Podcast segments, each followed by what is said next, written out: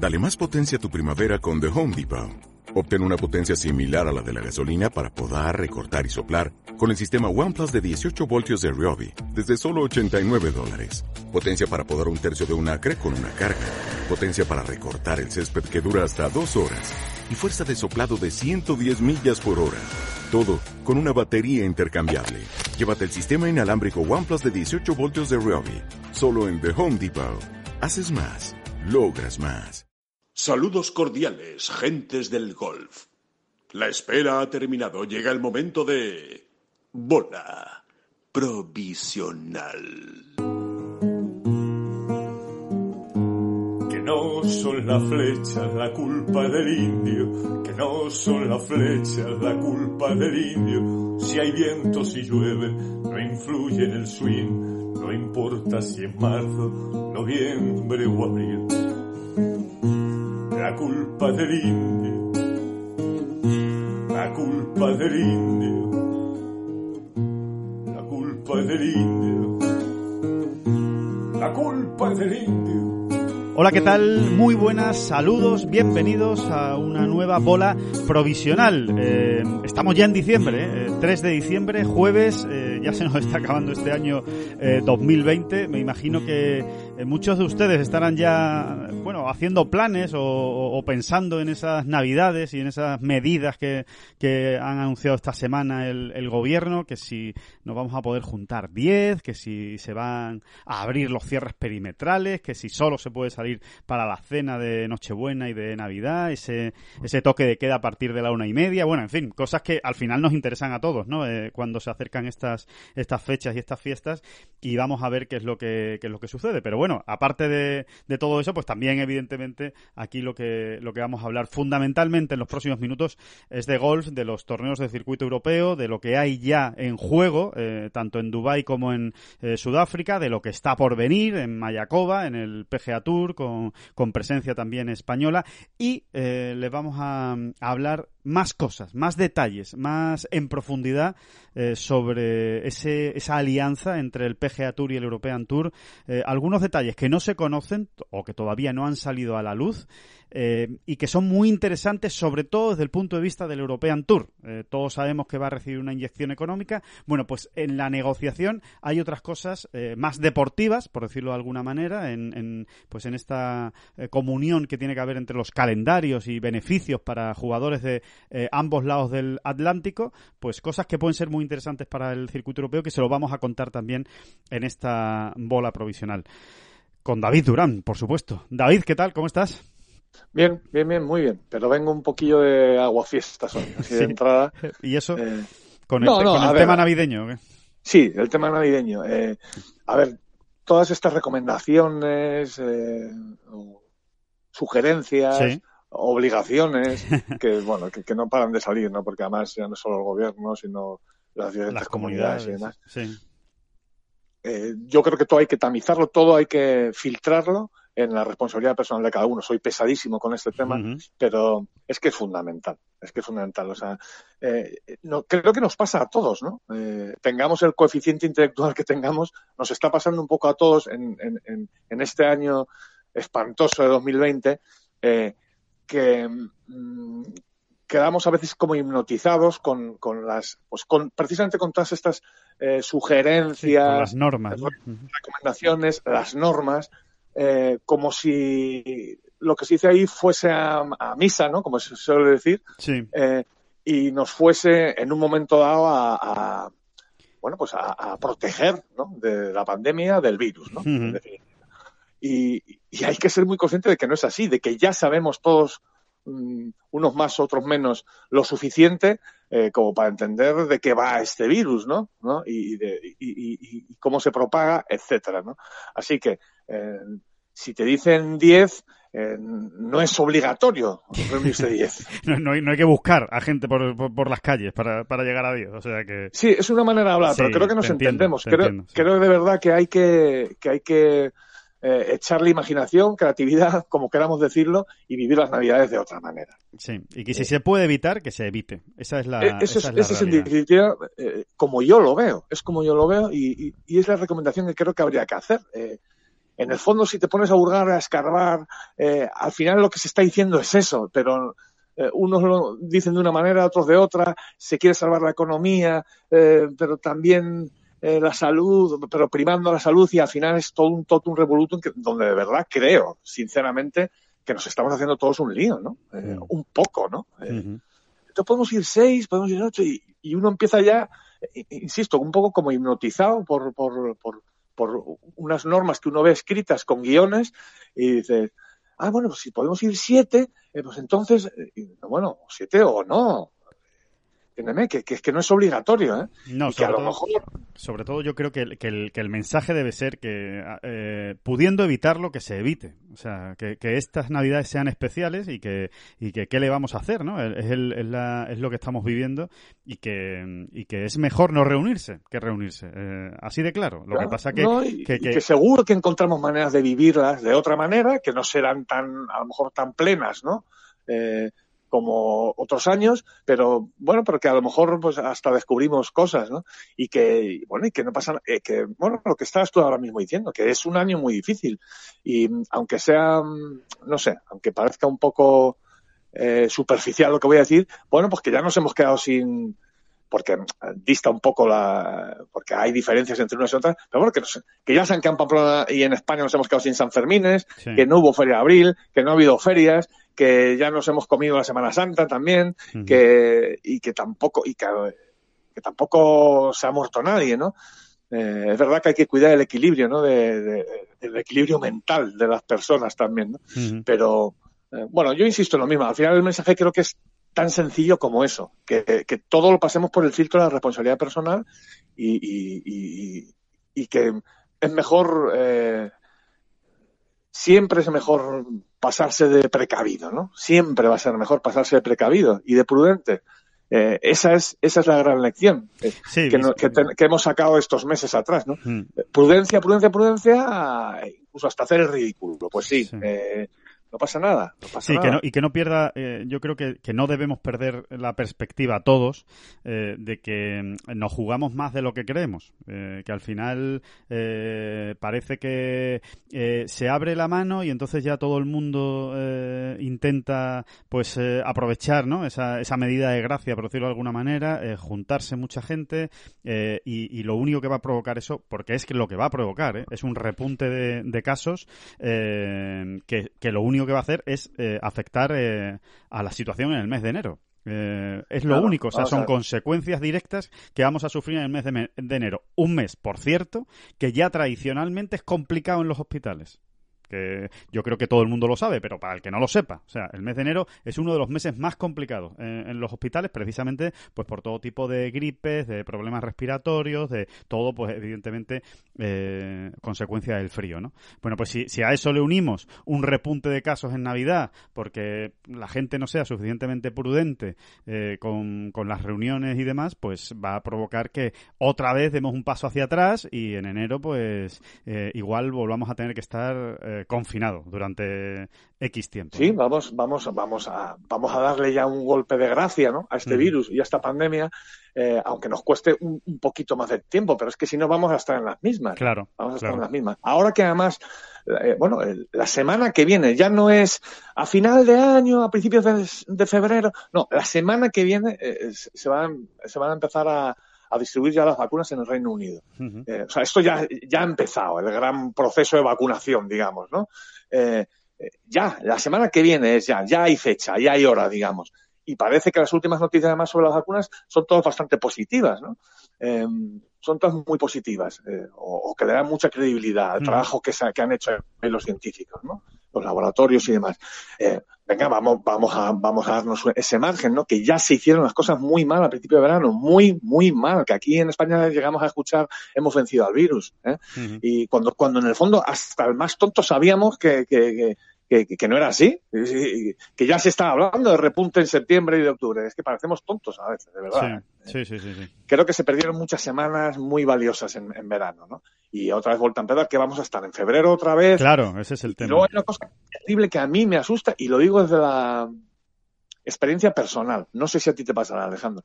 Eh, eh, a mí, en, en según qué meses, ¿no? Pero vámonos a marzo, abril, mayo, por ejemplo, ¿vale?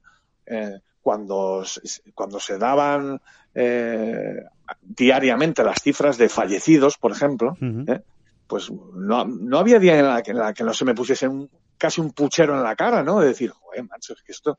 Y, y, lo terrible es que hoy no me está pasando, o sea, a día de hoy no me está pasando tonto, ¿no? Claro, Nos claro, hemos acostumbrado claro. un poco, ¿no? Sí, sí, sí. Nos hemos acostumbrado es la un poco. condición humana, sí, sí. Es la condición humana. Sí. Nos acostumbramos a escuchar que cada día están muriendo 50, 60, 70, 100, eh, 20 Todo esto tiene personas. una, tiene una explicación hasta, hasta psi- psicológica o psiquiátrica, si quieres, ¿no? Sí. Está mal utilizado, ¿no? El término psiquiátrico, creo, en este caso, pero la tiene, ¿no? Porque al final la gente que sabe te lo dice, ¿no? Que, que incluso es un mecanismo de defensa, ¿no? De la propia condición humana, de la naturaleza, ¿no? Sí. Eh, porque, porque si no, eh, te morirías de pena, ¿no? En un momento dado, ¿no? Pero, pero no deja de ser terrible, ¿no? Y, y, y no podemos acostumbrarnos, ¿no? No podemos estar pensando eso, que en febrero eh, siga, eh, re- nos veamos otra vez eh, metidos problema. en- en- una tercera o cuarta oleada, ya no sé cuál, por cuál vamos, Sí, eh, y otra vez en las mismas, ¿no? exacto. Es que Sí, terrible. sí. Y, y luego, y yo uso un último punto, Alejandro. Yo insisto, sin, sin ser yo un científico ni nada, por, por, por supuesto, y además yo creo que todo el mundo que nos escucha ya lo da por hecho, ¿no? Eh, pero me sigue pareciendo muy interesante la idea de que, de que cada uno eh, eh, em, tome la responsabilidad de, de- hacerse todos los test que uno pueda, ¿no? Que ahora hay de muchos tipos. Y, y siempre ayudan, siempre ayudan. No, no, o sea, no, no, tampoco te, te protegen absolutamente de todo, eh, pero ayudan, ayudan a, pues, por ejemplo, si vamos a ir a una reunión familiar, pues no estaría de más que el que pueda lo haga, ¿no? Ha- Hay ya muchos test, ¿no? Que están al alcance de la mano de la gente. Es verdad que todavía los precios mm, no son lo suficientemente, digamos, baratos, que ahí yo creo que las, una vez más las instituciones se han columpiado, porque es como deberían protegernos, entre otras cosas. Páguennos ustedes los test. Aunque sean los más baratos, ¿no? Para que la gente pueda ir a trabajar con una cierta, con mayor garantía, ¿no? Eh, ese día, ¿no? En un momento dado. Pero bueno, yo, yo ya lo estoy leyendo y se está diciendo mucho, ¿no? Muchos especialistas están diciendo, hombre, que, que, que hacerse dos test semanales en un momento dado, pues va, va creando esos cortafuegos al virus, ¿no? en un momento claro. dado, ¿no? Sí, sí, sí. es que está, clarísimo, está, Está claro. clarísimo. Si, si, si los tuviésemos más a la mano, eh, eh,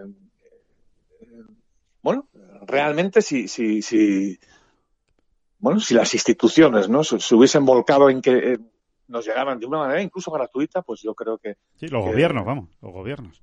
sí, sí, los gobiernos ya sean autonómicos, sean centrales, lo que usted quiera, ¿no? Lo que usted quiera. Sí, pero bueno, que, que en cualquier caso eh, el mensaje y, y volviendo al inicio, ¿no? que yo creo que es lo que es lo más importante es eh, que tengamos cuidado y que y que seamos responsables y que en la medida de lo posible pues tratemos de evitar Claro, Eh. esta es otra manera de tener cuidado, Alejandro. Si tú te haces un test y No, claro, positivo claro. o, has pasado no sé qué, por supuesto. pues, pues ya es una reunión una familiar a la que sabes que no tienes que acudir, ¿no? Sí, sí. Es, que, es Por- que es así, ¿no? no, no- Por, por no hablar de que cualquiera que tenga un mínimo síntoma que no se mueva de casa, ¿no? Eh, Obviamente, ¿no? Eh, Si, si, si tiene alguna sensación de que tiene, de que, bueno, pues eso, cualquiera de los síntomas que están asociados al, al COVID y que lo hemos le- leído por activa y por pasiva, ¿no? O sea que, que- eso, que hay test ahora, hay test ahora que no son PCRs, evidentemente, pero que hay test ahora de saliva, del de la gotita de sangre, que están ya, están ya. Es verdad que todavía quizás, yo no sé decir el precio, además no me atrevería, ¿no? Pero eh, porque no, no, no tengo los datos, no los manejo, pero sí sé que están ya y que están rulando, o sea, es decir, rulando, estoy rulando suena a, a- Suena a los Como 80, un mer- a los 80. no, no suena a mercado negro o algo así, no suena a mercado negro, no, no, no es mercado negro, es mercado blanco, ¿no? Eh, lo- los tenemos ahí y oye, en un montón quien pueda eh, y ande vivo, pues que eh, es un cortafuego más que pones, ¿no? Y es, Mm. es protegerte a ti y, y, y a tu- y en este caso pues a tu familia o allegados o lo que sea, ¿no? Sin duda. compañeros de trabajo. En fin, Sin duda. eh, Bueno, de, de, de todo, de bueno, todo es- esto, de todo esto, David, vamos a estar hablando en, lo- en los próximos podcasts, porque yo creo que, que va a ser el, el comentario, ¿no? Y la, y la comidilla de, de todas las familias y de todo el mundo, ¿no? En, en, la- en las próximas semanas. Eh, y vamos a ver, vamos a ver la evolución que tiene, que tiene todo esto, pero, pero bueno, eh, lo dicho, eh, y, y a modo así de, de resumen, eh, que mucha responsabilidad, señores. Eh, cada uno en, en su casa y mirándose al espejo y que haga todo lo posible, pues para evitar que desde su lado, por lo menos se propague, se propague este, esta enfermedad.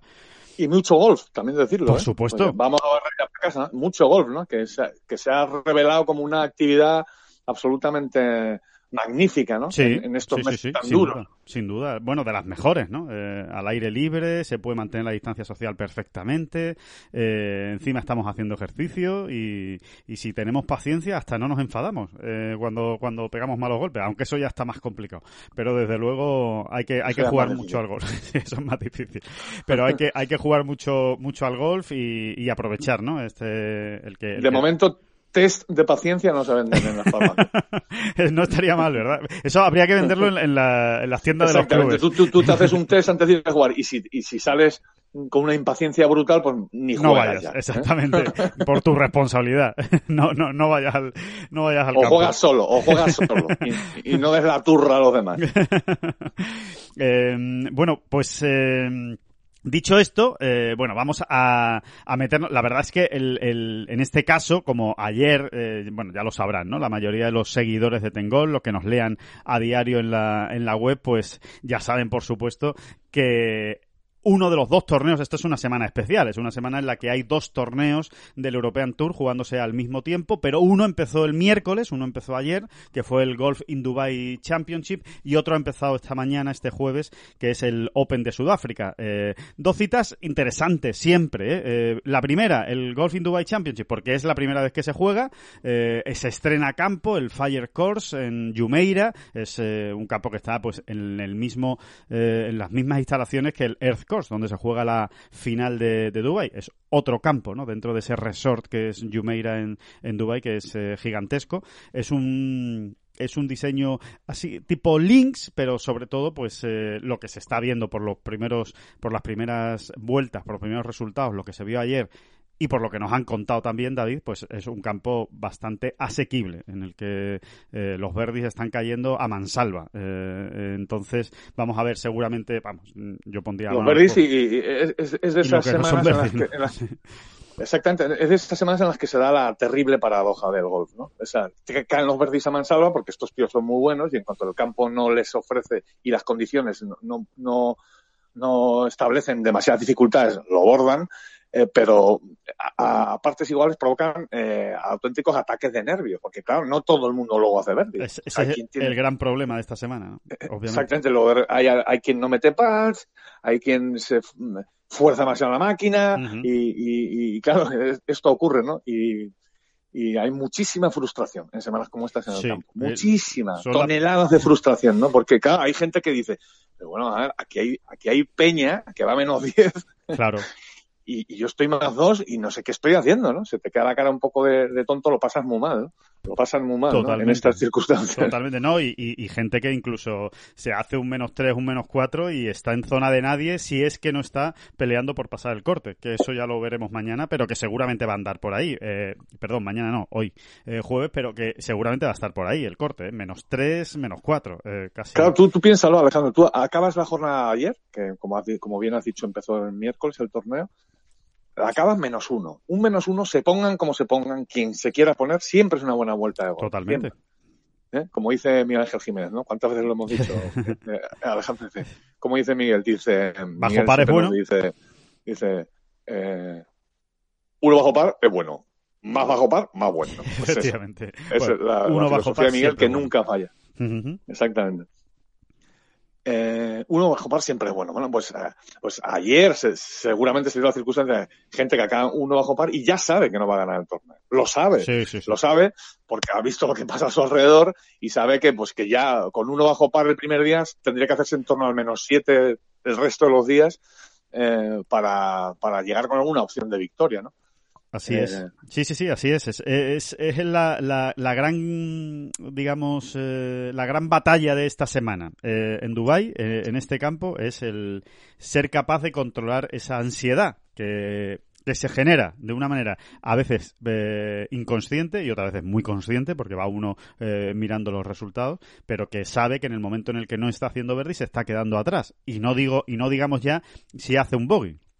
Un bogey puede pesar como una eh, losa eh, absoluta. Hay que decir que Sí, sí, te sientes, Sí. sientes que como un apestado, ¿no? Madre mía, he hecho un bogey aquí. Qué malo soy, ¿no? Eh, diciendo, qué malo soy que están aquí haciendo menos 7, menos 8 y, y yo voy con una tarjetita de par eh, después de, de 12 hoyos, ¿no? Eh, entonces, bueno, pues eso, la paciencia es lo más importante. Hay que decir que a esta hora, la hora que estamos grabando el podcast, que son poco después de las 10 de la mañana, hora peninsular española, el, mejor español es Emilio Cuartero, que está con menos 7. El mejor español acabada la segunda ronda es eh, Emilio Cuartero con menos 7. Pero las grandes esperanzas mm, son precisamente ahora mismo eh, Pepa Anglés y Jorge Campillo, que fueron los mejores en la ronda de ayer. Se hizo menos 7 Pepa Anglés, menos 6 eh, Jorge Campillo. Y decir que el liderato ahora mismo está en menos 14 en poder de Ross Fisher, que hacía tiempo eh, que no se le veía por, esa, por esos lares, eh, por esas alturas de la, de la Sí, y, clasificación. de- y decir también que Jorge Campillo ha empezado muy bien. Que ya se sabe que estos comentarios a mitad de podcast no, no sirven para nada, ¿no? Porque Bueno, pues sirve para ilusionarnos escuchar. en el resto del podcast. sí, no, para, lleva cuatro hoyos y va menos dos en el día, menos ocho total, Fenomenal. y a ver si sigue con el- ese es el ritmo, ¿no? Ese es Sí. un poco el ritmo que hay que seguir, ¿no? Eh, Exacto. eh, y hay, el- que, hay que pensar que hoy es, pos- es, es bastante probable incluso que el, menos, que el acumulado de menos 10 se quede fuera del top 10. Sí, o sea, normalmente sí. uno después de dos jornadas, si va a menos 10, está mirando al liderato, Bueno, o, o, líder, mucho, o líder, líder. Sí, está mirando al liderato o, bueno, un segundo, un tercer puesto, venga, y, y hoy se va a quedar fuera del top ten, pues muy probablemente. Bueno, de hecho, menos 10 está ahora mismo en puesto noveno. O Lo sea, que se es va a que- quedar fuera, sí, sí, se va a quedar Sí, fuera. se va a sí. quedar fuera del top ten, ¿no? Es verdad que ayer por la tarde eh, no se jugó tan bien como por la mañana. Seguramente, vamos, seguramente no. Eh, la razón eh, fundamental es que los greens, al estar más pisados, no son, no son greens que estén eh, muy duros ni muy firmes, con lo cual, obviamente, con el paso de los partidos, pues se van, se van pisando, se van marcando, se van poniendo cada vez más irregulares y es más difícil meter pads, ¿no? Es lo que más les está costando porque el viento, ya decimos, sí, hay una brisa que, que siempre salta por la tarde, pero es una brisa que, que tampoco es demasiado exigente, ¿no? No llega ni siquiera a los 20 A ver, kilómetros por hora. ¿no? re- resumiendo mucho, aquí lo que ha pasado también es, además de que no hay viento, eh, al final es un torneo que se ha sacado de la manga el circuito Correcto. europeo, ¿no? un poco, y, y el campo es que ni se ha pretendido poner, no ha habido tiempo ni, ni manera ¿no? de preparar un campo para los estándares normales del circuito europeo. Entonces, claro, No hay RAF, Sí, claro. Quiero decir que es que hasta el viernes pasado seguramente anduvo gente jugando Sí, al campo, sí, sí, sí. ¿sabes? Pagando su green fee los- o socios o lo que fuera, ¿no? Sí, sí, sí. Eh, hasta el mismo viernes, hasta el mismo sábado, a lo mejor. Te quiero decir que es un campo sin RAF, por ejemplo, ¿no? Entonces, eh, claro, eh, estas, estas mulas pardas, eh, que son todos ellos prácticamente, sin RAF, eh, bueno, pues... eh, eh, Lo- los greens no están duros, eh, porque no, porque a un socio de un club pues no le pones los greens duros en un, en un campo que no es eh, precisamente de, de competición, ¿no? En fin, y eso no se puede hacer, como tú dices, David, perfectamente explicado, que no se hace de la noche a la mañana. Esto es un proceso en el que, en el que hay que trabajar en el campo durante semanas y meses para que realmente lo puedas presentar con, pues con la exigencia que, que necesitan estos jugadores del, del circuito europeo. Eh, así, Exactamente. Y, y este torneo es que hasta hace un mes no existía en el calendario. o sea, correcto. que- que- Sí, sí, sí, así es. realmente eh, no ha habido, ni aunque hubiesen querido tener tiempo, no lo tenían. Bueno, en- entonces, eh, sí, sí, se está jugando efectivamente este torneo de Dubai en el que, eh, bueno, recordemos que el único que tenía opciones de, de meterse en la final de Dubai era Alejandro Cañizares con una victoria, ya no, ya no va a poder ser, o sea, Alejandro Cañizares no, no va a ganar el torneo por, por cómo va en el resultado, de hecho, eh, en la última vez que lo No, miré no va ni va a pasar el corte, ¿no? Eh, efectivamente No, no, no. no va a pasar el corte, con lo cual, bueno, pues eh, por este lado, digamos, del, del cuadro, por decirlo de alguna manera, por el cuadro de Dubai, la opción que teníamos con, con Cañizares, pues no, no va a ser posible. Eh, Adri Arnaus tampoco va a pasar el corte, pero sí le veremos en la, en la final de, de Dubai. Y y ya decimos, muy pendientes de lo que pueda hacer eh, Jorge Campillo y Pepa Anglés en el turno de tarde que se está jugando ahora. Y después está el torneo de Sudáfrica, eh, el Open de Sudáfrica, que este sí, ¿eh? Este sí que, que está, que está preparado, este, este campo sí que está preparado para el torneo y se está viendo desde el principio en resultados mucho más exigentes, ¿verdad? Y no tiene nada que ver con Dubai, ¿no? Nada, nada que ver. Aún así, Dylan Friteri se está saliendo, pero bueno, efectivamente no tiene nada que ver. O sea, Mm. También lo decimos muchas veces.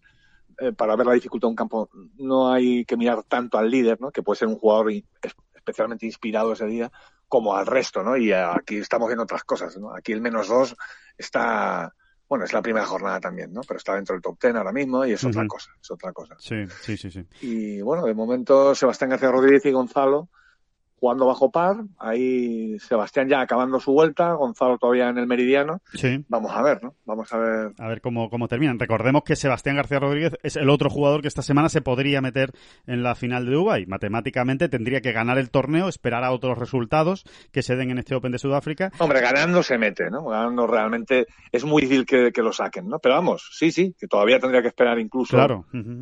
Sí, sí, tendría muchas opciones, tendría muchas opciones realmente de meterse. Eh, por cierto, eh, David, hablando del Open de Sudáfrica, eh, te leía esta semana en Ten Golf eh, esa espina clavada, ¿no? Que, que tenemos con este con este torneo que, que yo siempre lo he dicho. eh, a mí me parece que sería uno de los más bonitos de, de ganar por parte de la Armada, pero ahí está que se resiste, ¿no? Ya no solo ganarlo, sino incluso eh, tener buenas actuaciones, ¿no? No- Nos cuesta mucho, ¿no?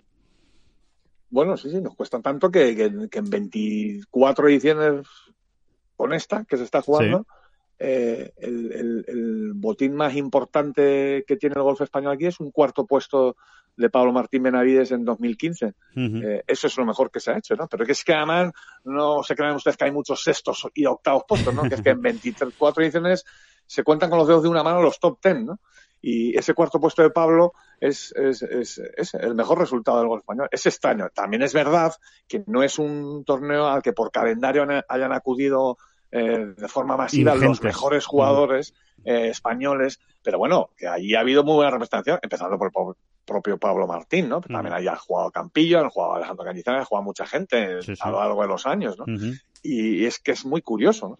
Es muy curioso cómo, eh, bueno, es, es una espina clavada porque el golf español siempre tiene picas clavadas en todos lados, prácticamente, ¿no? Y, y, y, y aquí no, no hay manera, ¿no? No hay manera de, de, de, de- de hincarle el diente a, a este a este torneo. de ninguna de las maneras, no, no, no, es curiosísimo, ¿no? Es Sí, es curioso porque además eh, Sí recuerdo que aquel año Pablo, aunque acabó cuarto, realmente acabó cuarto, pero si no me equivoco, a dos golpes del, del ganador y, y anduvo, ¿eh? O sea, anduvo Sí. peleándolo hasta sí, el sí. final. Sí, sí, sí. pero, pero bueno, la, la- de la hecho cuestión es esta. no sé si fue líder, ¿no? Yo creo que fue líder durante, durante algún la momento de la semana. semana- Sí. juraría que fue líder, Sí. sí. ¿no? Y anduvo siempre por ahí, pero no, que no, que no, que no hay manera. Y como tú decías, ¿no? Al final, si, si nos ponemos un poquito románticos, Claro. pues este tipo de torneos, eh, no sé, es especialmente bonito tenerlos en tu palmarés, ¿no? ¿Por qué? Pues entre otras cosas porque es el tercer abierto mm, más antiguo, ¿no? De la historia del golf, después del. British, que es insuperable, 1860, y del US Open, que la primera edición, edición se jugó en 1895. El, el, el Open de Sudáfrica se jugó por primera vez en 1903 y es el siguiente, ¿no? sí, sí, sí, sí, sí. en esa escala, ¿no? De, de veteranía. Y bueno, y luego el palmarés que tienen, ¿no? Los Gary Player, Niels, eh, Woods, Gusen, etcétera, etcétera, Sí. etcétera, etcétera.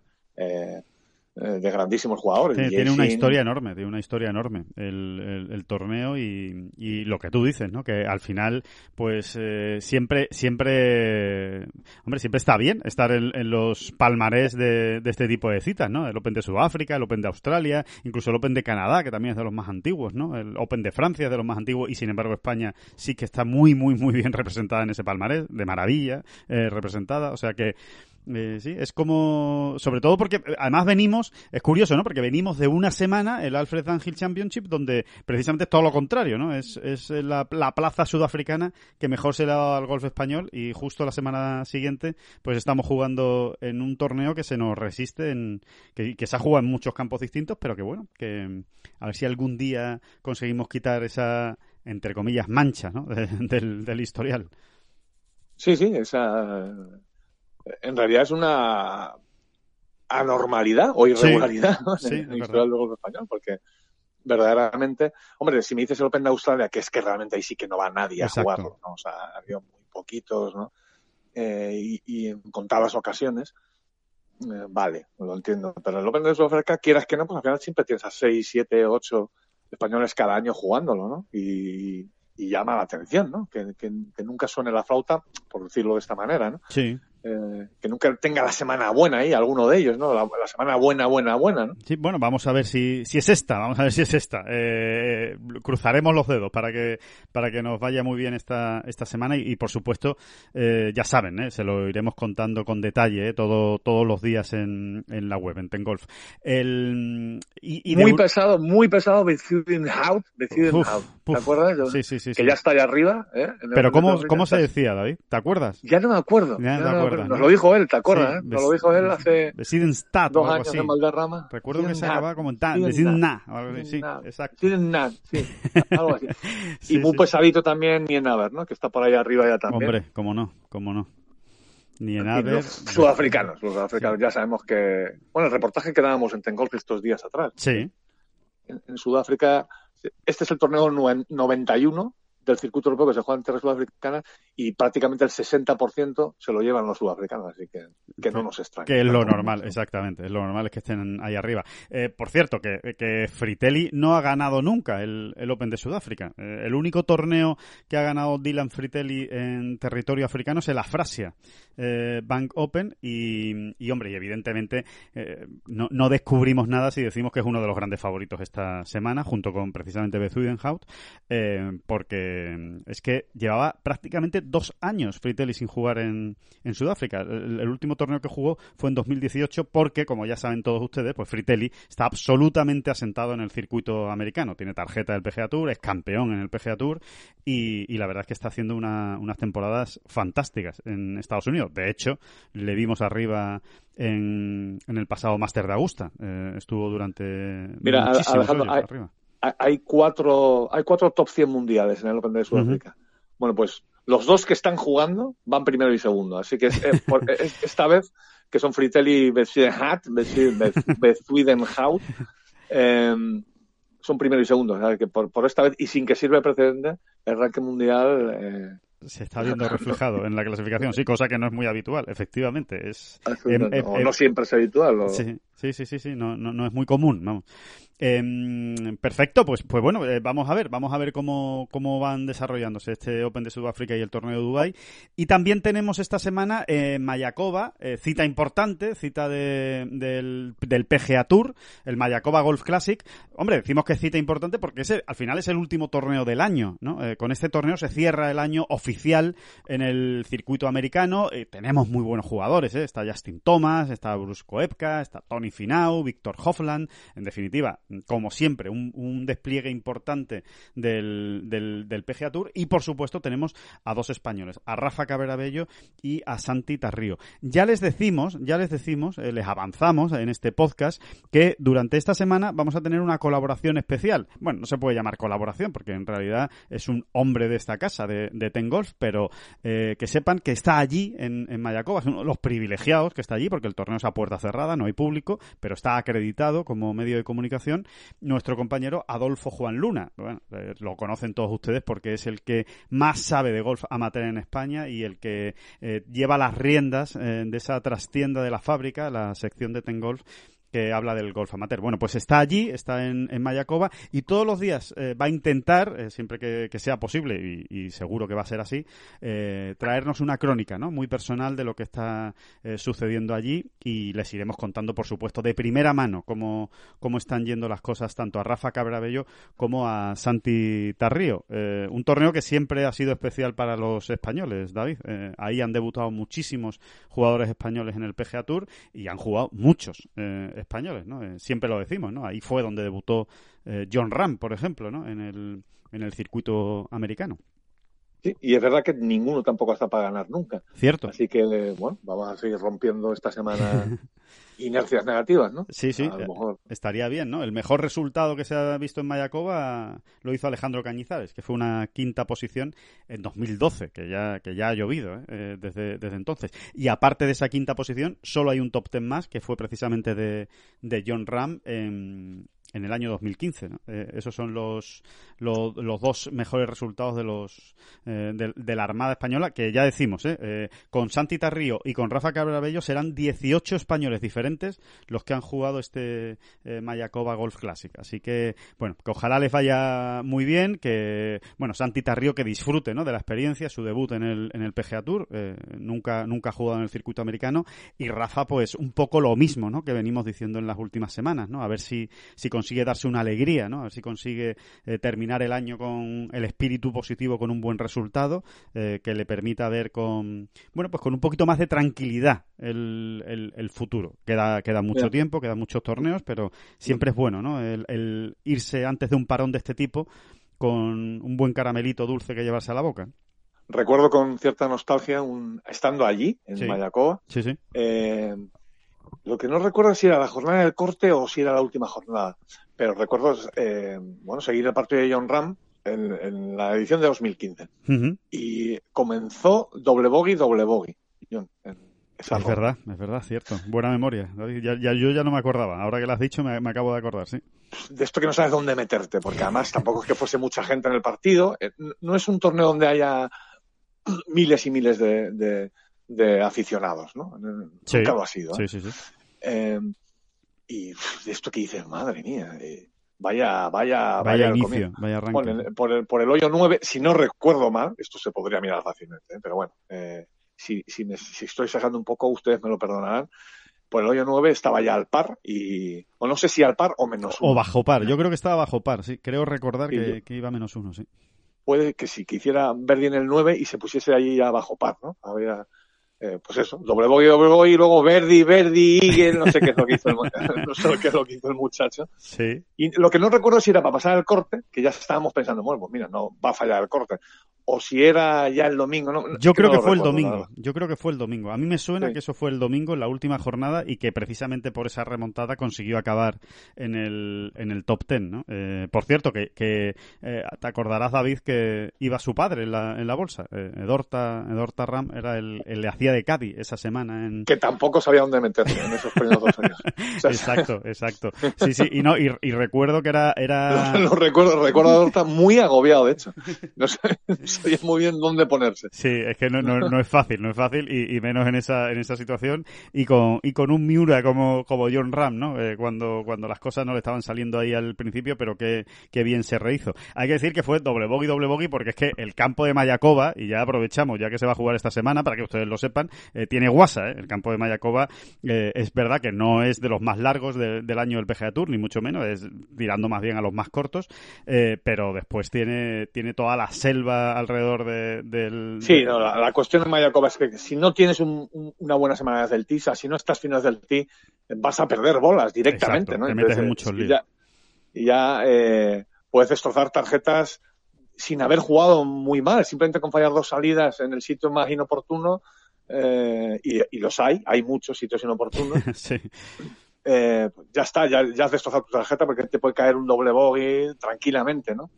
exacto. Eh, y bueno, eh, hay que decir que más información, ¿no? Que Rafa y Santi Tarrio van a jugar hoy, este jueves, en el turno de tarde. Así que eh, acabarán más bien, más bien tarde su, su vuelta y, mañana jugarán en el, en el turno de mañana, el viernes. Así que nada, ya les, les iremos contando lo que, lo que vaya sucediendo con, con ellos. Y, y lo prometido es deuda. Eh, hay también torneo de PGA, no nos olvidamos, en el, en el repaso, el Volunteers of eh, America, que se juega en Texas y que más que nada va a servir de aperitivo ¿no? a, ese US Open que se juega la semana que viene, US Open eh, femenino en Houston y que va a ser realmente el colofón ¿no? al año 2020 y qué mejor que hacerlo con un, con un grande. en el LPGA esta semana no hay participación española, no están ni Carlota ni Azara. Carlota, recuerden que está recuperándose de una lesión eh, en el, bueno, una pequeña fisura, ¿no? En, el, en la cabeza del radio de su, de su brazo derecho que, que, bueno que está precisamente con bueno pues a contrarreloj no eh, ya lo contaba en el blog esta semana eh, para intentar llegar a tiempo a ese US Open que parece que sí que parece que, va a llegar aunque todavía no lo ha confirmado oficialmente y Azahara pues se volvía del, del Open de España eh, a Estados Unidos. Esta semana va a estar sin jugar y la semana que viene ya la veremos en el US Open eh, junto con Fátima Fernández Cano y Nuria Iturrios. Un buen contingente. Cuatro españolas ahí en el, en el US Open para acabar. Pues ahí está, ahí está el US Open femenino jugándose en diciembre. No lo digo por nadie, ¿eh? Ni por nada. no me quiero acordar de nadie ni de nada. Ni de nadie que empiece por R, ¿no? Y, que, y que por ejemplo, ¿no? Ni, ni por R y A, ¿no? R and A, ¿no? Nada, de nadie que... que... empiece por R y que acabe por Ancient, ¿no? exactamente, exactamente. Ya cada uno que, que, interprete. Nosotros no hemos dicho nada, ¿eh? Cada uno que interprete lo que, lo que quiera. Pero sí, ahí está. Ahí está ese US Open eh, femenino. Y... y... saldrá, Alejandro, saldrá en 2050, ¿eh? Sí, eh, saldrá la mancha. Eh, cuando alguien repase, cuando alguien repase el palmarés diga, ¿qué pasó? 2020. Sí, ¿qué ocurrió? ¿Qué ocurrió? Porque mira, aquí el, US Open femenino se jugó. Se jugó en diciembre. Curioso. ¿Y qué ocurrió? ¿Y qué ocurrió? Y entonces la historia dirá, no, ocurrió que hubo una pandemia, un COVID-19 COVID se llamó aquel, aquel virus y tal. Pero no, no se engañen. Y es inverbe, es inverbe muchacho que está consultando por la Wikipedia que haya en 2050, que veremos que supongo que la verás reflejada ya en la palma de la mano. Exacto, sí, totalmente. Eh, eh, dirá, pero, pero, pero, pero, ya, ya, ya, ya, ya, ya, pero se jugó el PGA, pero se jugó el US Open, pero si hasta se jugó el Masters. Claro, y entonces un, entonces un señor muy, muy, muy, muy mayor, que podría ser perfectamente David Durán, eh, le dirá a ese chico... 2050 no, me temo yo que no. bueno, pues, por eso digo, muy, muy, muy mayor, muy mayor, le, le, dirá a ese, a ese chico que mm, sí, que sí, que es verdad que hubo una pandemia, pero que, que ahí no debería poner se suspendió por pandemia, sino que se suspendió por seguro, seguro con mucho dinero en favor de, del Royal Nansing. Esa es la, la, realidad por la que se suspendió. Pero, pero bueno. Y entonces el, el imberbe le preguntará, pero, pero ¿fue legítimo lo que hicieron? Y dice, sí, sí, sí, sí, sí, fue legítimo. Fue hasta inteligente, fue hasta inteligente. Claro que sí. De hecho, hay que decirlo seriamente. Repetirlo. Fue legítimo. Ha sido legítimo lo que han hecho. Ha sido hasta una jugada inteligente. Pero, ay, ay, ay, ay. Esos valores que van esos valores deportivos que se nos están quedando atrás. Sí, totalmente.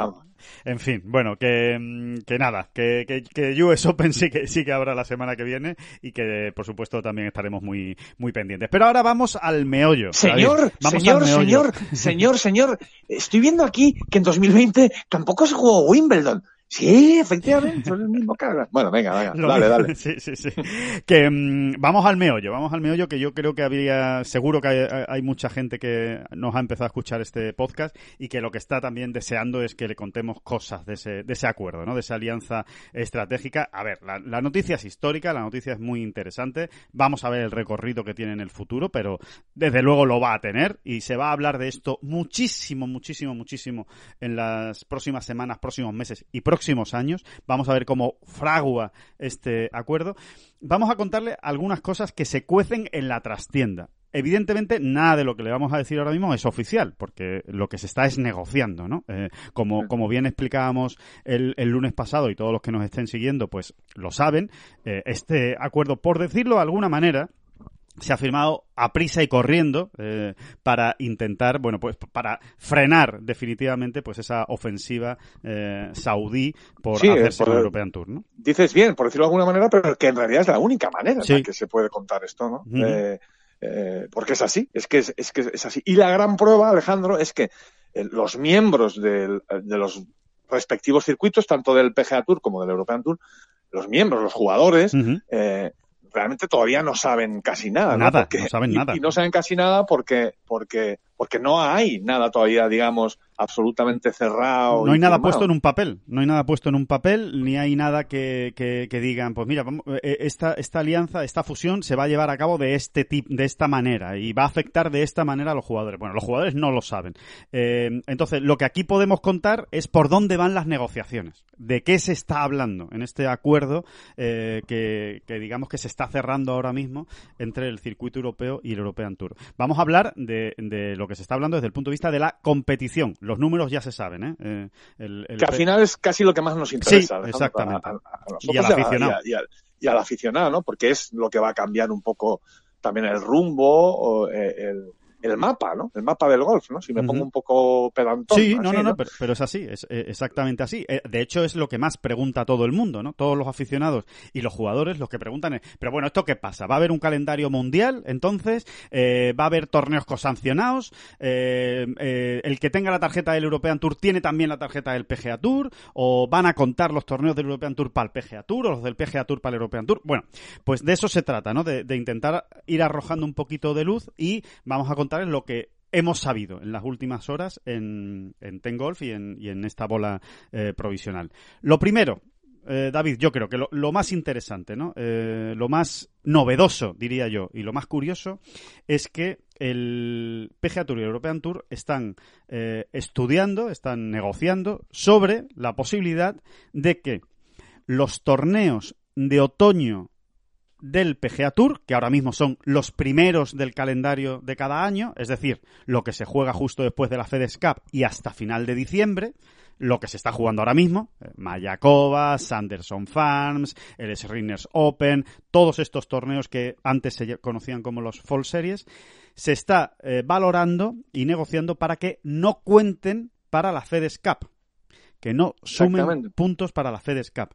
¿Y esto cómo va a ser? ¿no? Eh, porque, bueno, yo creo que el aficionado dirá, bueno, esto parece una medida bastante revolucionaria, lo es, la verdad. ¿Para qué? y, sobre todo, ¿qué incidencia tiene? ¿Para qué? ¿Por qué se haría esto? ¿no? Eh, ¿Cuál es el, objetivo ¿no? de, esta, mm. de esta medida que evidentemente a quien beneficia es al European Tour? Bueno, pues eh, se haría para que precisamente eh, los jugadores europeos, fundamentalmente, los jugadores europeos que combinan ambos circuitos, que tienen la tarjeta del PGA Tour y del European Tour, tengan más libertad a partir de septiembre y hasta diciembre para venir al circuito europeo a jugar torneos importantes que siempre se disputan en estos meses en European Tour. Eh, llámese, pues septiembre, octubre, noviembre y diciembre. Pues de tal manera que ya, por ejemplo, por ejemplo, pueden ustedes empezar a frotarse las manos pensando en, ese Andalucía Valderrama, ¿no? Correcto, correcto. Andalucía Estrella perdón, Andalucía Damm en Valderrama, eh, pues es eh, Sería una gran noticia para ese torneo objetivamente podemos empezar a frotarnos las manos porque, eh, como muy bien has dicho Alejandro, esos jugadores, esos grandes, las grandes estrellas europeas que, tienen las dos tarjetas, eh, van a tener más posibilidad ¿no? de, venir a acabar el año aquí a Europa, ¿no? Pero no solo eso, no solo eso, ¿no? No eh, solo eso, efectivamente, no solo eso, también los americanos los jugadores americanos, eh, llámese Justin Thomas, Bruce Koepka, bueno, cualquiera, pónganle ustedes el nombre que quieran, cualquiera que esté dispuesto a salir de su país para jugar eh, por torneos importantes, eh, ya no van a tener la tentación o, la, digamos, la, excusa o la, o, la, o la explicación de, no, mire, yo es que soy jugador del PGA Tour y aquí me estoy jugando unos puntos FedEx Cup muy importantes que, que me valen para el resto del año. No, no, mire, aquí ya no hay puntos FedEx Cup. Está jugando por un dinero, eso sí, por una bolsa importante de dinero que seguirá estando en, esta, en estos torneos. Pero ya no le van a contar para la FedEx Cup, con lo cual van a tener también más libertad para decir, oye, pues me voy a ir a jugar a, a Valderrama pues me voy a ir a jugar a Wentworth y así veo cómo es el circuito europeo. O pues me voy a ir a jugar a, bueno, pues a cualquier torneo que se vaya a, la final de Dubai porque tengo muchos eh, puntos eh, acumulados de los grandes y tal, y de algún torneo que he jugado del circuito europeo, y puedo irme a la final de Dubai.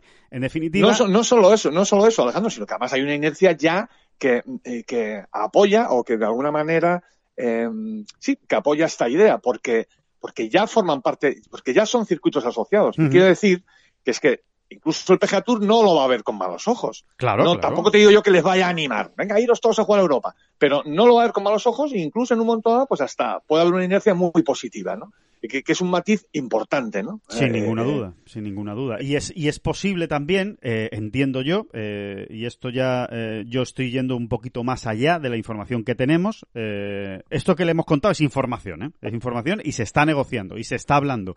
Y, y es algo que, que, ya saben también muchos jugadores en el European Tour, que, que está sobre la mesa de la, de la negociación.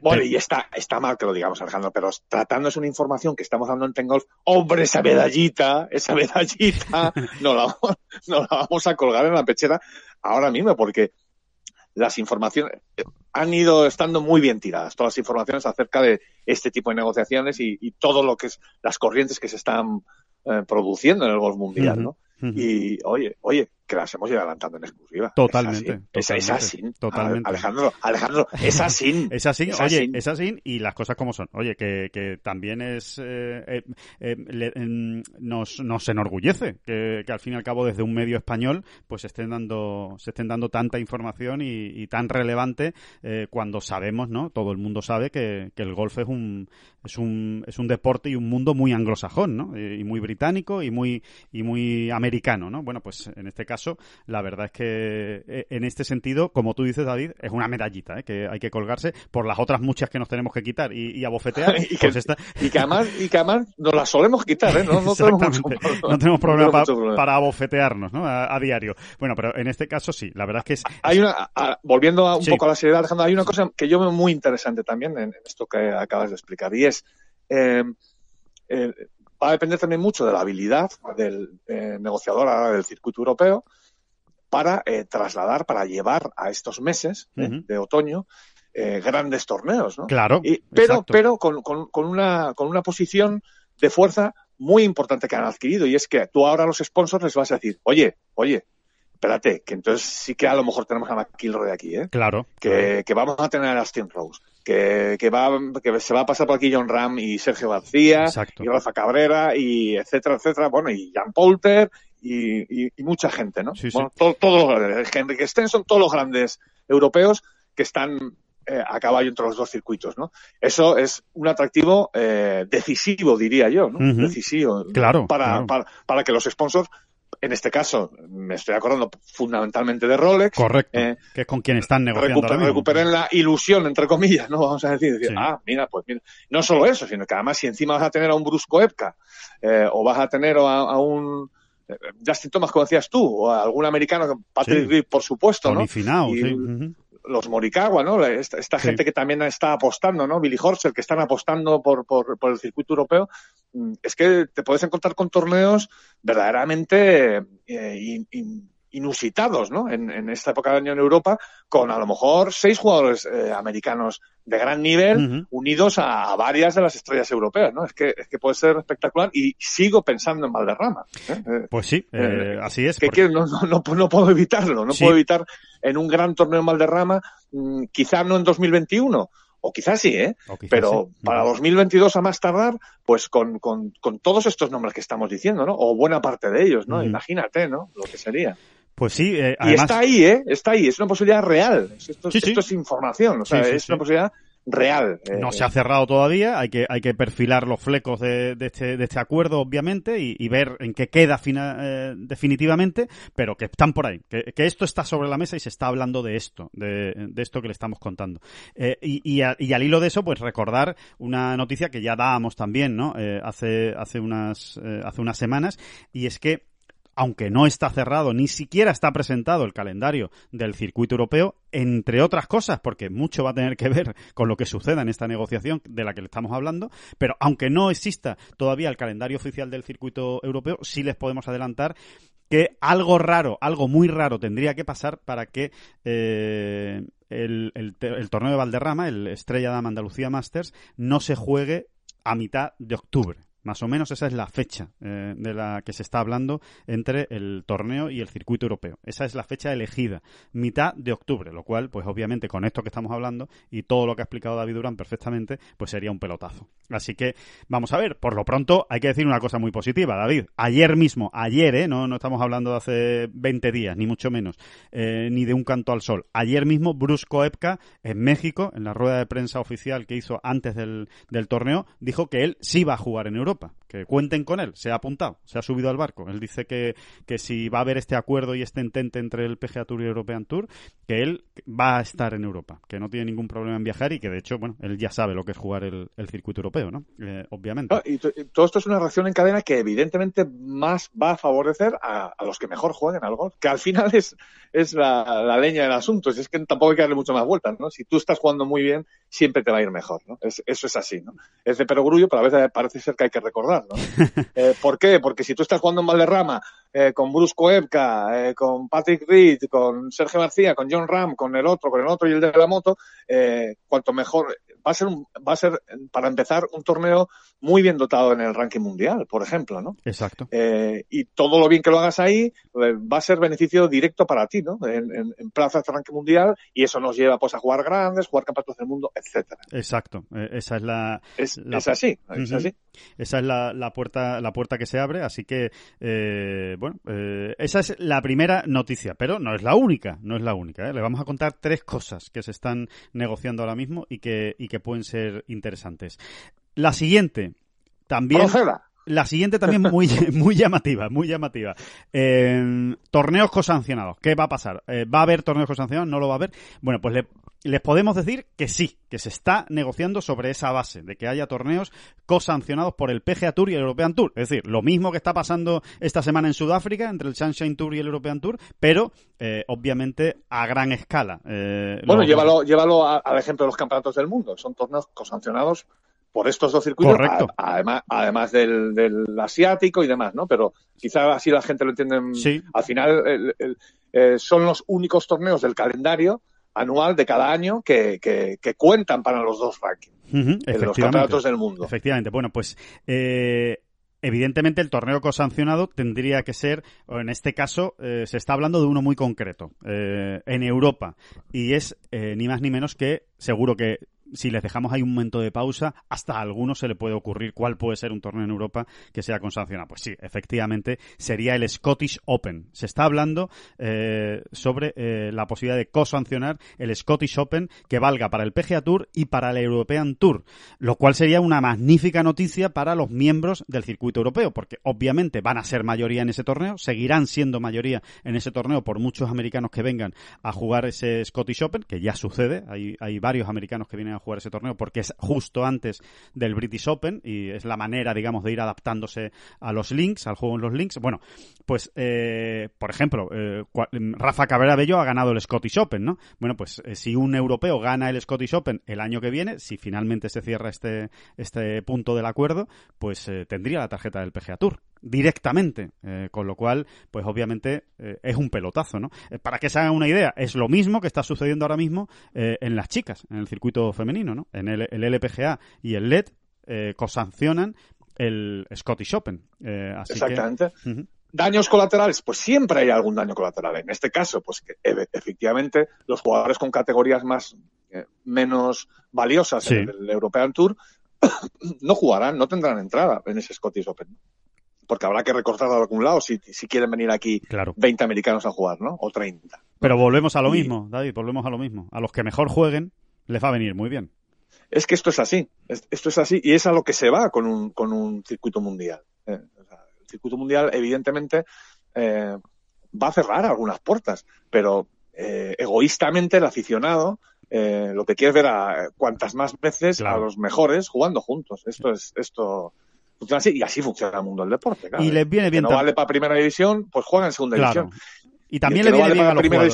¿eh? Y también le viene bien a los jugadores, ¿eh, David? Porque les pone un poco las pilas. O sea, le, le, le- les, les resta cierta comodidad, ¿no? Que cuando uno eh, mm, eh, está muy cómodo en un sitio, pues tiende también a, a relajarse. Oye, pues no está mal, ¿no? Que, que aprieten la- las clavijas y digan, joder, que yo tengo que entrenar todavía un poquito más, que tengo que subir mi nivel, que tengo que ser un poco mejor para, para, para poder competir con los mejores del mundo. Con lo cual, Sí, oye, no, al y, luego está- además, eh, y luego además siempre hay una, una escapatoria, ¿eh? que ya hemos hablado No, de ella también claro, claro. eh, aquí. Y es que, mm, eh, insisto, estamos hablando de un, de un- de un mundo virtual ahora mismo, que sería un, un, un circuito mundial o, o- o- o un calendario sembrado de, de- de- de torneos cosancionados, ¿no?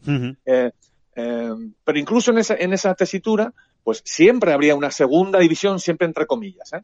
Eh, porque parece un poco peyorativo. Siempre habría un segundo escalón, si lo queremos decir así, eh, también muy, muy jugoso, ¿eh? donde, donde ganarse los cuartos y promocionar a, a la- al escalón superior. O sea, Ujú. Esto es así. ¿no? Exacto. Como ya ocurre a día de hoy. Si es que tampoco, Así en ese es. sentido, cambiará un poco los colores y las piezas del puzzle, pero al final la foto será más o menos mm, bastante parecida o más de lo que pueda parecer, ¿no? Y el tercer punto, eh, y con esto completamos eh, lo que hasta el momento hemos eh, podido saber de estas negociaciones entre el PGA Tour y el European Tour, el PGA Tour, que tiene toda la lógica del mundo, porque evidentemente si ahora somos socios, pues nos vamos a llevar bien, ¿no? eso está claro, ¿no? Con lo cual, el PGA Tour se compromete a no invadir o colonizar territorios pues que son tradicionalmente europeos. Eh, ¿A cuál nos estamos refiriendo? Bueno, pues obviamente a Arabia Saudí, Dubái, Abu Dhabi, Marruecos, China. Bueno, eh, sí, eh, exactamente, ¿no? Y esa expansión que ya llevaba mm, muy avanzada el PGA por, por, Asia, o sea, por el, por el lejano oriente, ¿no? Para entendernos mejor. Sí, sí. pues se, hará de otra manera, quizá, ¿no? O claro. sí, porque recuerden que tiene el Zozo Championship en Japón, tiene la CJ Cup en Corea, eh, ya el PGA Tour Champions, el, el circuito de veteranos. Sí, tenía el de, Tailandia también. Bueno, el, de Tailandia. El de Malasia, ¿no? El de Malasia, el CIM clásico. El, CIM, perdón, en Malasia. Sí, sí, sí. O sea, Sí, sí, sí. Aparte del, del, campeonato del mundo, ¿no? eso es, eso es, aparte del campeonato del mundo en Shanghái. En China. En, China, sí, exacto. Y, y después también, eh, una cosa que había preocupado muchísimo al European Tour, como no podía ser de otra manera, era eh, ese torneo del PGA Tour Champions en Marruecos, ¿no? De, de este año, en el que, bueno, pues si ya el Champions se deja ver en Marruecos, pues eh, lo siguiente podría ser perfectamente un torneo del PGA Tour, con lo cual podría apartar, ¿no? Y quitarle un cliente, ¿no? por decirlo de alguna manera, al, al circuito, al circuito europeo. En definitiva, esto es lógico, ¿no? Porque ah, si, si nos unimos ahora y vamos a ser un circuito más o menos eh, eh, común, eh, un circuito unido, pues no tiene sentido que, el, circuito americano pues se ponga a organizar torneos en Dubai para hacer competencia al European Tour, ¿no? Entonces, pero bueno, está bien que quede por escrito, que quede por escrito y me imagino que durante unos cuantos años, el PGA Tour se compromete durante tantos años a no pisar callos en el European Tour, a no, a no... Sí, yo, yo yo aportaría además que, que, yo creo que en esa idea, o sea, en el lado de la mesa del PGA Tour, en el lado de la mesa de negociación, eh, también se está mirando muy a futuro, ¿no? Eh, pensando, bueno, ¿para qué nos vamos a expandir si realmente eso ya está comunizado por un socio que ya es nuestro, que ya es nuestro socio, y que esto va a atender al final a un, a un circuito mundial, ¿no? Pues eh, eso, lo que tú decías, ya lo tenemos ahí. callos ahora, ¿no? Si ya lo tenemos ahí. Claro, cuando nos eh, unamos, pues igual Abu Dhabi acaba siendo también del, del, circuito americano, acaba siendo un torneo más del, del PGA Tour. Digo Abu Dhabi por poner un ejemplo, ¿no? O Arabia Saudí, o, o, cualquiera de estos eh, territorios. Exactamente, porque hay, hay, que, hay que volver siempre, rebobinar siempre hacia atrás y pensar que este acuerdo entre los dos grandes circuitos, realmente desde, la, desde el enfoque del PGA Tour, siempre ha tenido esa visión de futuro de un circuito mundial. Eh, porque, porque es la manera de luchar contra, eh, eh, pues en este caso, contra el, ese enemigo, entre comillas, que les había salido con, con, con los saudíes, ¿no? Sí, con la Premier League, sí. Si yo ya tengo montado, organizado y absolutamente establecido un gran circuito mundial, es más difícil, ¿no? Que, que, me, que me ataquen por ese flanco, ¿no? Y, y bueno, precisamente, eh, y muy, muy, muy relacionado con esto, eh, creo, eh, y esto sí que es mera opinión, que la pronta instauración de un circuito mundial va a tener mucho que ver con los siguientes movimientos que hagan los saudíes. bueno, creo que está relacionado ambos comentarios, ¿no? O sea, cuanto más se muevan o den guerra a los saudíes una vez que han perdido esta batalla, digamos, eh, más prisa tendrá el PGA Tour y, también eh, por inercia su socio, el European Tour, en, organizar un circuito mundial perfectamente establecido y un poco ya, eh, no se me entienda mal, pero un poco ya en, digamos, en concepto de casi de monopolio, ¿no? De para poder negociar con las televisiones todos los mundiales. Ese es el objetivo, de hecho. De hecho, ese es el objetivo. Ese es el gran objetivo, ¿no? También de, de este acuerdo, ¿no? El que a la hora de sentarse a negociar, pues eh, esté, esté, todo el golf eh, del mundo eh, sobre la mesa con las televisiones. Y si usted quiere comprar esto, tiene que comprarlo todo, no, no puede comprarlo aparte. Si usted quiere ver golf en televisión, tiene que comprar el PGA Tour, tiene que comprar el European Tour, tiene que comprar, bueno, pues todo, todo el, todo el paquete completo, ¿no? La Ryder Cup, en definitiva, pues es, es eh, tener más peso a la hora de negociar, ¿no? Una, una posición más ventajosa a la hora de, de, negociar con las, con las televisiones.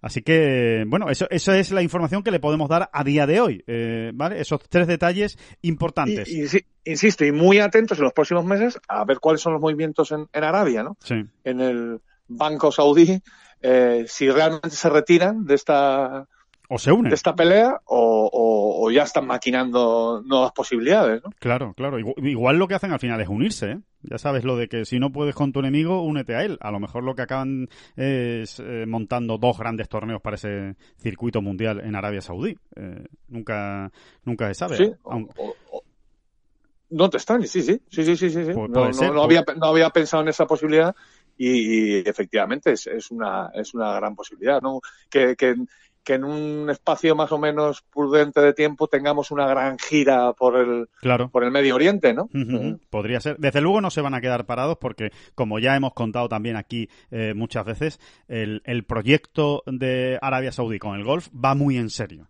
Y, y, tiene mucho dinero encima de la mesa y, y, y con, con, vamos lo ha explicado perfectamente eh, David Durán muchas veces aquí eh, eh, cada una de las regiones va a tener un campo eh, muy bueno un campo top sí, un campo que ya tiene nombres y apellidos del diseñador por uh -huh, ejemplo ¿no? exacto ¿no? Eh, unos están firmados y otros no por lo visto uh -huh. pero sí, sí, sí, sí no sé si lo decimos bien porque no sé cómo cómo es, cómo son exactamente, digamos, la, cómo se distribuye geopolíticamente Arabia Saudí, pero bueno, vamos a llamarles regiones. Territorios, ¿no? regiones, sí. Uh -huh. Territorios, provincias, regiones, ¿no? Eh, Arabia está dividida en esos territorios, regiones, como queramos llamarlos, y cada uno de esos territorios va a tener como mínimo un gran campo de golf, pues tipo el que ya hemos conocido, ¿no? Sí, el, el, el Royal, el Royal Greens and Country Club. El Royal Greens, ¿no? Pues de ese estilo, ¿no? Uh -huh. eh, ¿Quién era el diseñador de este campo, Alejandro? ¿Te acuerdas?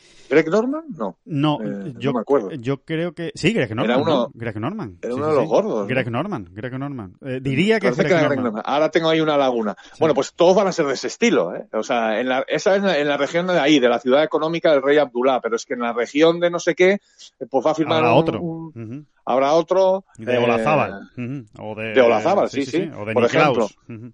O Gary Player. Y, y, y, así, exactamente, así se va a funcionar, ¿no?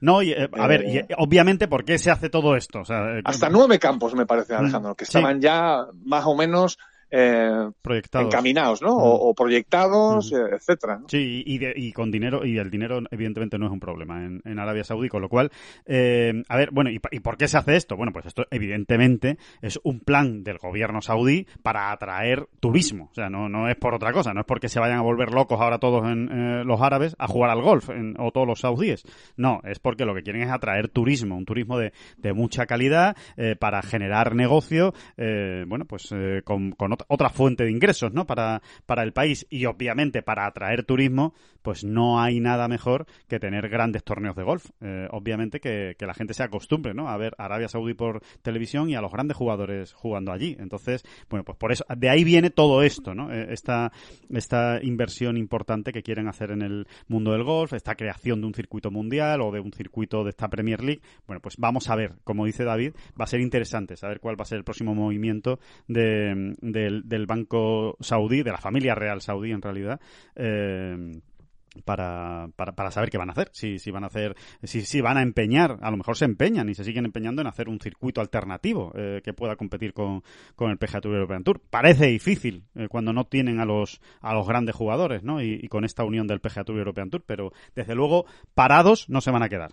Eso, eso claro, es, que, es, es, que es muy complicado, claro, es que es, es, muy difícil, porque no solo es el dinero, ya, el dinero importa y mucho, y ahí vimos la reacción de Dustin Johnson, Bruce Koepka o Phil Mickelson, sí. ¿no? Claro que sigue importando el dinero, ¿no?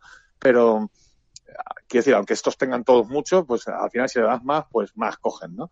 Eh, pero no es lo único, es, es obvio, ¿no? O sea, eh, no se puede comprar solo con dinero, al final, eh, Koepka él, él, iría, ¿no? Por 20 millones más, vamos a decir tonterías.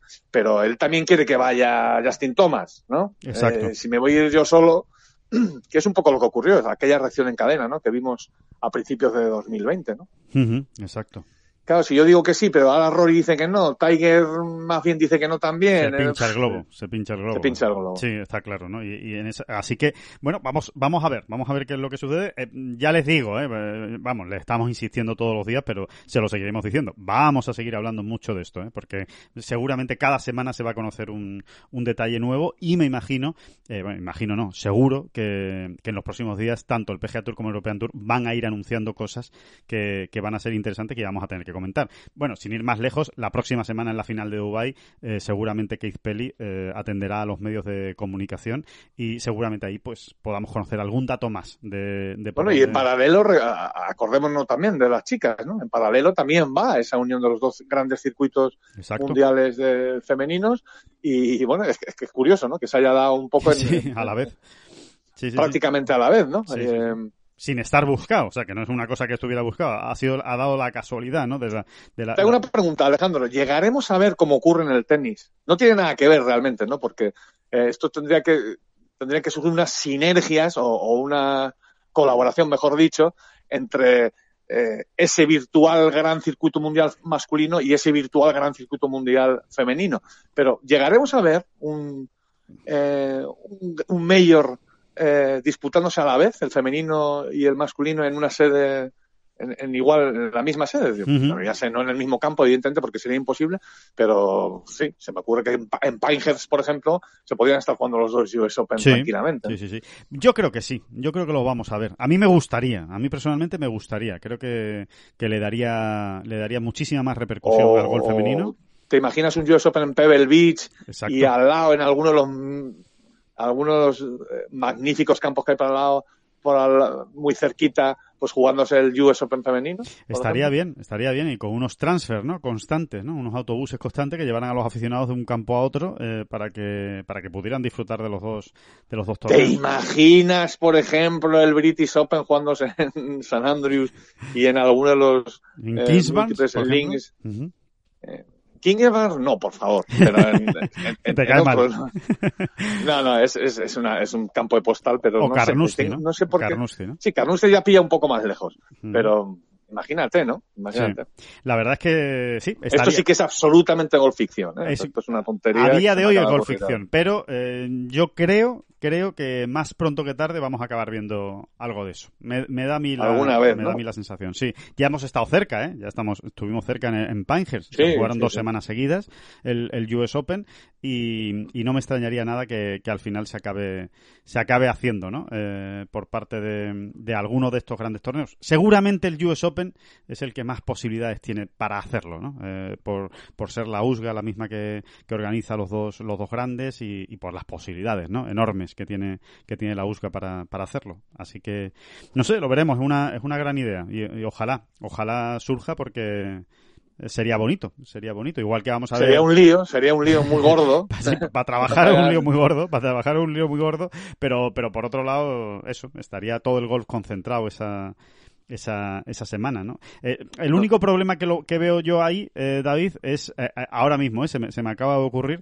es a, a efectos de televisión, ¿no? Eh, la dificultad de, de, de cómo, cómo estableces la, la, señal para dar los dos eh, torneos a la vez, ¿no? A, al final eh, se estarían jugando al mismo tiempo, obviamente, ¿no? Eh, entonces tendrías que ir alternando, ¿no? Imágenes de, de, de, un torneo y de otro y, bueno, ahí tendrían sí, que... Sí, absolutamente, pero, pero también las chicas, por ejemplo, en este caso se verían favorecidas, ¿no? Por Sin la, duda. La audiencia Sin la harías en bruto. Sin duda. Pues un poco con lo que ocurre en Wimbledon. Pues ves un partido de chicas y luego uno de chicos. Probablemente se vean más los de Nadal y los de Federer Claro. que los de Claro. eh, Sarapova. Pues, eh, pues sí, pero al final. Pero lo ves, lo ves. Vamos, ti- tienes razón, ¿eh? Concretamente con el golf. ¿no? Claro, porque es Esas al mismo tiempo. tan largas. Claro. Sí, bueno, sí, pero sí. los puedes dar, ¿no? Pues en Eurosport 1 eh, estás dando a los chicos y en Eurosport 2. Eh, oye, pues, estoy hablando de Eurosport, ¿eh? Que no soy, que po- podría ser perfectamente. En el canal 102 de Movistar. Exacto, eh, bueno, podríamos, De, de podríamos hecho, estar viendo el de los chicos y en el 103 el de las chicas. sí, Para que no efectivamente. se enfade nadie. Que no se enfade nadie. Sí, sí, de hecho, a día de hoy sería Movistar. A día de hoy sería Movistar. Ya veremos qué pasa con los derechos del, del golf, pero a día de hoy sería, sería esa. O sea que, bueno, que, que ya ven, eh, noticias jugosas, ¿eh? Eh, que, que les vamos contando y que vamos a ver si se si cristalizan, si, si terminan de, de, hacerse y, de, y de llegar a un acuerdo. Eh, repasamos rápidamente eh, que no cuenten los torneos de otoño para la FedEx Cup, eh, con lo cual se le da más libertad a los jugadores europeos y a los americanos para viajar a Europa entre septiembre y diciembre, que haya torneos cosancionados, concretamente el Scottish Open, se está hablando ya entre los dos circuitos, y eh, no pisar territorios que ya están conquistados por el European Tour por parte del, PGA Tour. Así que, bueno, esa, esa es, eso es lo que les contamos hoy y, y, lo, y de lo que vamos a seguir hablando en las, en las próximas semanas.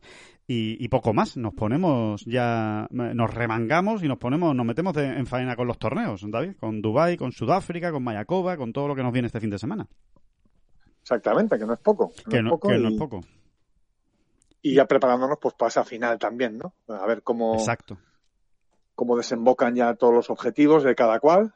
Eh, y, y bueno, y esa final ya que pues un poco va a marcar el banderazo final, ¿no? Sí, de, de, de, la, de la temporada, la semana que viene, eh, digamos que se puede dar casi por termina, terminado el año, ¿no? Con, con, esa final de Dubai, como comenta eh, David, y con, y con el US Open femenino. Así que poco más que muchísimas gracias a todos, como, como siempre, por estar escuchando este podcast, esta bola provisional, por seguirnos. Eh, ya les iremos contando. Le vamos a ir contando también cosas curiosas ¿eh? de, de Ten Golf. Estamos ya trabajando en cosas para, para el próximo año. En, bueno, todavía no podemos adelantar mucho, pero, pero sí que, que van a haber cosas reflejadas en, en Ten Golf, tanto los suscriptores como los lectores habituales de, de nuestra web. Y, y vamos a ver si conseguimos, o por lo menos lo vamos a intentar, pues seguir sorprendiéndoles de, de, alguna manera, ¿no? Así que muchísimas gracias de verdad por, por estar ahí. Nos escuchamos en el próximo lunes eh, en esta eh, bola provisional y daremos cuenta de lo que haya sucedido este fin de semana. David Durán, muchísimas gracias. No, no, no, a usted. Las gracias a usted.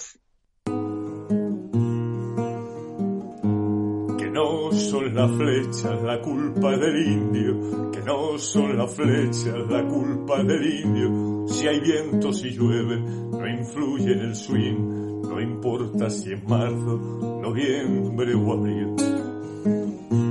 La culpa del indio, la culpa del indio, la culpa del indio, la culpa del indio. Thank you.